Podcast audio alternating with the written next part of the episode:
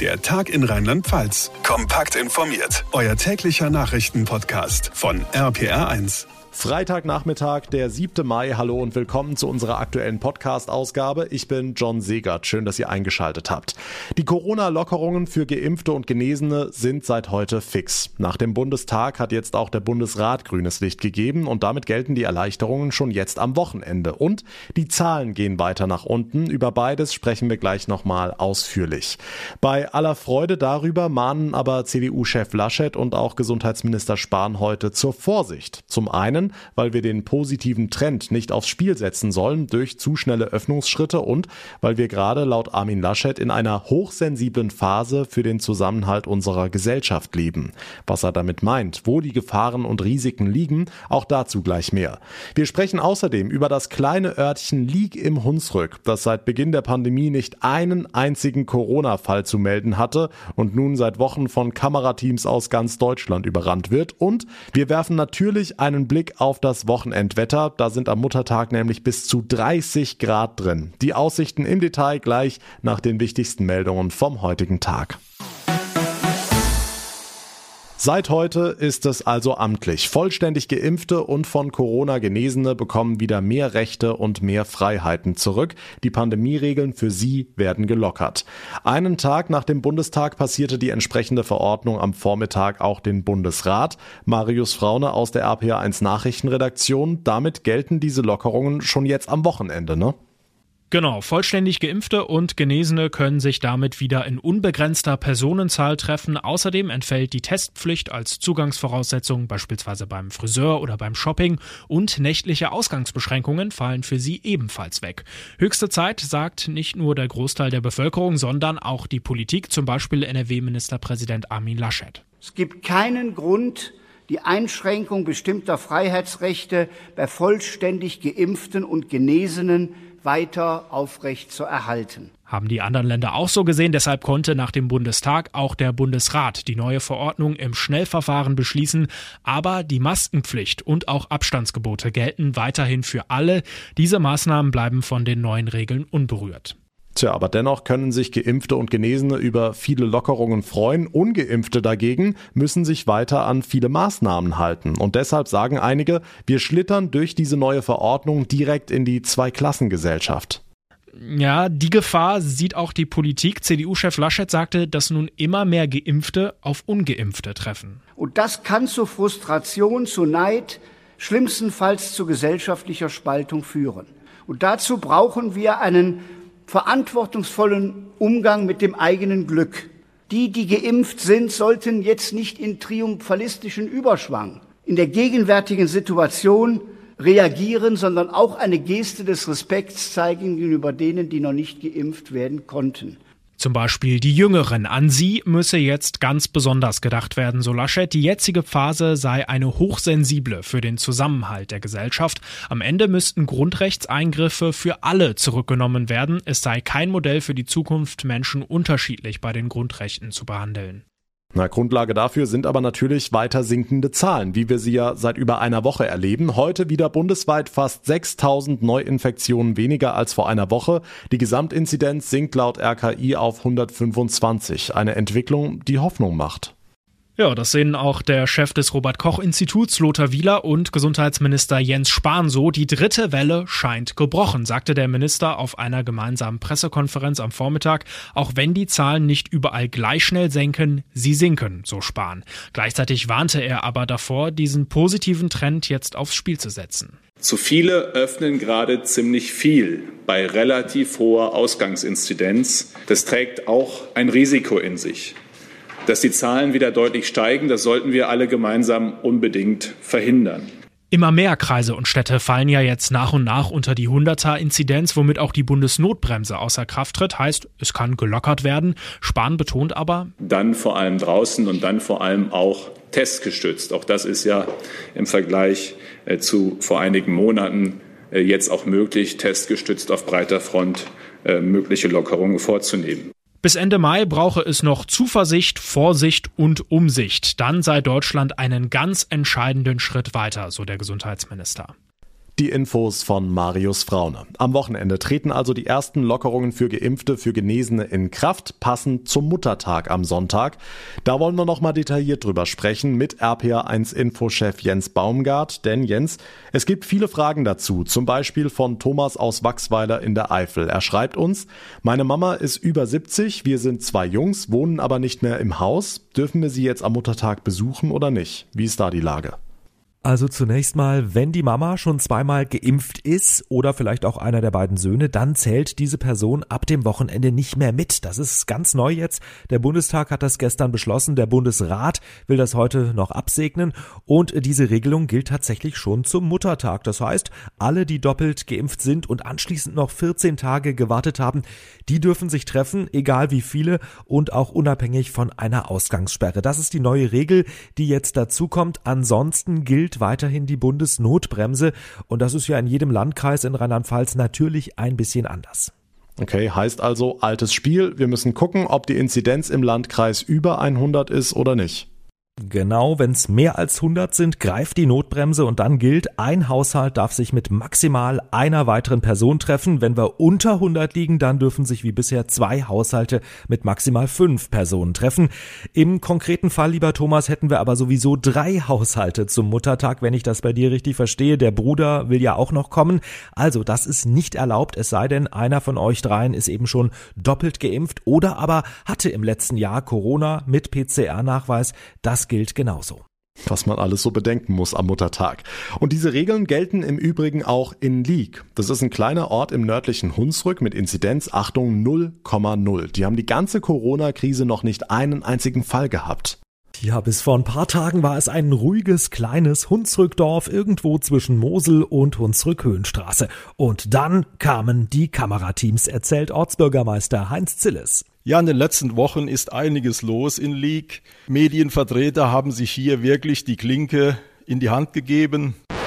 Äh, wie bitte? Die Klinke in die Hand gegeben. Na, hoffentlich haben sich alle die Hände desinfiziert, damit es auch in Zukunft bei 0,0 Inzidenz bleibt. Wie hat Leak das überhaupt geschafft? Das Geheimnis, eine intakte Dorfgemeinschaft und natürlich die AHA-Regeln. Weil sich die Bevölkerung insgesamt generationsübergreifend seit Beginn der Pandemie daran gehalten hat. Boah, so einfach ist das. Wobei ein bisschen Glück ist wahrscheinlich auch dabei. Jedenfalls steht die Null noch immer und auf den letzten Metern soll sich daran auch nicht nichts mehr ändern, hofft der Bürgermeister. Wir wollen den Menschen Mut machen. Es geht, ja. Seid optimistisch, denkt positiv und bleibt bitte negativ. Wir drücken weiterhin die Daumen. Lieg das Null-Corona-Dorf im nördlichen Hunsrück. Dankeschön, Infochef Jens Baumgart. Was ist sonst heute wichtig? Das sagt euch Tanja Ludwig aus der RPA1 Nachrichtenredaktion in unseren Kurznews. Schönen Feierabend. Seit Beginn der Corona-Maskenpflicht haben die Ordnungsämter in Rheinland-Pfalz rund 16.000 Verstöße registriert. Nach Einschätzung des Innenministeriums verhält sich die weit überwiegende Mehrheit regelkonform. Das gelte sowohl für das Tragen von Mund-Nasen-Bedeckungen als auch bei den übrigen Beschränkungen, teilte Sprecherin Breuer mit. Obwohl sich an den Wochenenden und bei gutem Wetter teilweise viele Menschen an den beliebten Naherholungsgebieten und Ausflugszielen aufhalten, seien meist keine vermehrten Verstöße festzustellen. Der Bundesrat hat heute einen Gesetzesbeschluss gebilligt, der Kinder besser vor Missbrauch schützen soll. Wer Kinder sexuell misshandelt oder Bilder und Filme mit entsprechenden Inhalten beschafft, verbreitet oder auch nur besitzt, soll künftig grundsätzlich mit mindestens einem Jahr Gefängnis bestraft werden. Damit werden diese Taten zum Verbrechen hochgestuft. Ebenfalls hochgesetzt wird die Verjährungsfrist für Bildaufnahmen. Der Bund der Steuerzahler in Rheinland-Pfalz vermisst im Koalitionsvertrag der neuen Landesregierung Entlastungen der Bürger bei Steuern und Abgaben. Zudem blieben die Mehrkosten der aufgelisteten Vorhaben und deren Finanzierung vielfach ungewiss. Ebenso diffus seien künftige Sparmaßnahmen und die Rückführung der Corona-Schulden, kritisierte der Verband. Positiv bewertet er unter anderem das Bekenntnis zur Einhaltung der Schuldenbremse. In Bingen am Rhein ist heute ein Blindgänger aus dem Zweiten Weltkrieg entschärft worden. Nach einer großen Evakuierungsaktion konnte der Kampfmittelräumdienst um kurz nach zwölf Entwarnung geben. RPA1-Reporterin Susanne Weise. Alles lief nach Plan. Nachdem im Radius von 500 Metern rund um den Fundort evakuiert worden war, konnte die Entschärfung des 250 Kilo Kolosses beginnen. Der war gestern bei Kanalarbeiten auf dem Gelände der berufsbildenden Schule entdeckt worden. Etwa 3000 AnwohnerInnen mussten ihre Häuser und Wohnungen verlassen. Sie dürfen jetzt wieder nach Hause zurück. Zudem musste die Zugstrecke zwischen Mainz und Koblenz gesperrt werden und auch der Schiffsverkehr auf dem Rhein war kurzzeitig unterbrochen. Am Nürburgring steigt am Wochenende der letzte Härtetest vor dem 24-Stunden-Rennen im Juni. 85 Teams gehen beim Qualifikationsrennen an den Start. Sprecher Michael Kramp. Ja, wenn man es auf den ersten Blick hört und sagt, da sind 85 Autos genannt, dann hört sich das äh, relativ wenig an. Wenn man aber weiß, dass unter den 85 Autos 30 Top-Autos sind, äh, nämlich aus der GT3-Klasse, dann weiß man, es sind praktisch alle, die um den Sieg auch mitfahren wollen und aus der Top-Klasse kommen für das 24-Stunden-Rennen, sind praktisch alle am Start, denn die wollen sich die Gelegenheit nicht entgehen lassen, noch einmal unter Rennbedingungen ihr Fahrzeug zu testen. Das sechsstündige Rennen beginnt am Sonntag um 12 Uhr. Ihr habt sicher auch schon beim Einkaufen gemerkt, neben dem ganzen Spargel gibt seit ein paar Tagen auch endlich wieder heimische Erdbeeren zu kaufen. Die Saison ist endlich wieder eröffnet und eine hat der Erdbeerernte ganz besonders entgegengefiebert, nämlich unsere RPA1-Reporterin Johanna Müßiger aus dem Studio Rheinland. Johanna, du hast dir direkt dein Körbchen geschnappt und bist los, ne? Und ich stehe im Paradies, mitten zwischen leuchtend roten, saftigen Erdbeeren auf einem riesengroßen Feld mitten in Wachtberg. Essen, bis der Arzt kommt. Äh, Im Moment noch nicht. Nein, erst geht die Arbeit vor und dann. Äh, wie wird? Sie sind zum Arbeiten her. okay, na gut, Michael Heger. Ich muss mir meine Erdbeeren auf Ihrem Obsthof also erstmal verdienen. Wie sieht denn mein Tag als Erntehelferin heute also aus? Wir haben um 7 Uhr angefangen zu arbeiten, weil um 9 Uhr machen die ersten Verkaufsstände von uns auf und dann müssen wir sehen, dass wir frische Erdbeeren dann da auf der Theke stehen haben. Worauf muss ich denn achten? Hier sind ja auch so Rollsitze. Was hat es denn damit auf sich? Bei uns sitzen die Leute beim Pflücken, also die, äh, die müssen nicht in der Hocke sein. Wir haben solche Wagen mit vier Rädern, da sitzen die Leute drauf. Die rollen sich rückwärts über die Reihen und pflücken dann zwischen ihren Beinen die Erdbeeren weg, legen die vorne in die Kiste. Letztes Jahr gab es ja bei der Ernte oft Probleme in der Pandemie. Viele HelferInnen konnten nicht einreisen. Teilweise haben ja Leute aus der Region ausgeholfen. Wie ist denn das in diesem Jahr? Also im Moment sieht es so aus, als würden wir genug Erntehelfer zur Verfügung haben. Ist natürlich alles sehr äh, schwierig. Die Leute müssen getestet werden, wenn sie einreisen. Äh, die müssen jede Woche zweimal getestet werden, wenn sie bei uns in der Sammelunterkunft wohnen. Die Hygienemaßnahmen, da müssen wir ordentlich darauf achten, dass wir die auch umgesetzt bekommen. Ja. Und das tun wir auch. Oh Gott, ich nasche schon wieder. Entschuldigung, Herr Heger. Ach, wissen Sie, die erste Stunde essen Sie Erdbeeren, aber danach ist das vorbei mit dem Essen. Dann äh, sind Sie irgendwann satt. Ja, das wollen wir doch mal sehen. Eindrücke von Johanna Müßiger. Vielen Dank. Am Wochenende kommt der Sommer nach Rheinland-Pfalz, zumindest am Sonntag. Temperaturen bis zu 30 Grad sind möglich. RPA1 Wetterexperte Dominik Jung, da müssen wir drüber reden, denn das ist wirklich außergewöhnlich. Ja, der Muttertag, der hat es in sich. Bisher ist der ja so ein bisschen vor sich hingedümpelt. Naja, ein bisschen ist gut. Wir hatten Nachtfrost, wir hatten einen Herbststurm, wir hatten Regenwetter, Gewitter, Graupelschauer. Und jetzt an diesem einen Tag, am Muttertag, da schießen die Temperaturen in die Höhe. Es gibt bis zu 14 Sonnenstunden in Bad Kreuznach, in Trier und in Worms. Da kratzen wir vielleicht sogar an der 30 Grad Marke. Das wäre also schon der erste Hitzetag des Jahres 2021. Was für eine krasse Wetterumstellung.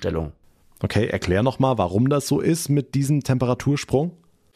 Ja, dieser Temperatursprung, der hat seinen Ursprung im Norden Afrikas, in der Sahara-Luft. Da kommt wirklich sehr warme Luft am Sonntagmorgen aus der Sahara über Spanien, Frankreich bis zu uns nach Rheinland-Pfalz geströmt.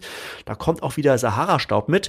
Das bedeutet, obwohl der Himmel meist wolkenlos ist, kann es hier und da ein bisschen trüb sein. Das ist der Sahara-Staub in der Luft.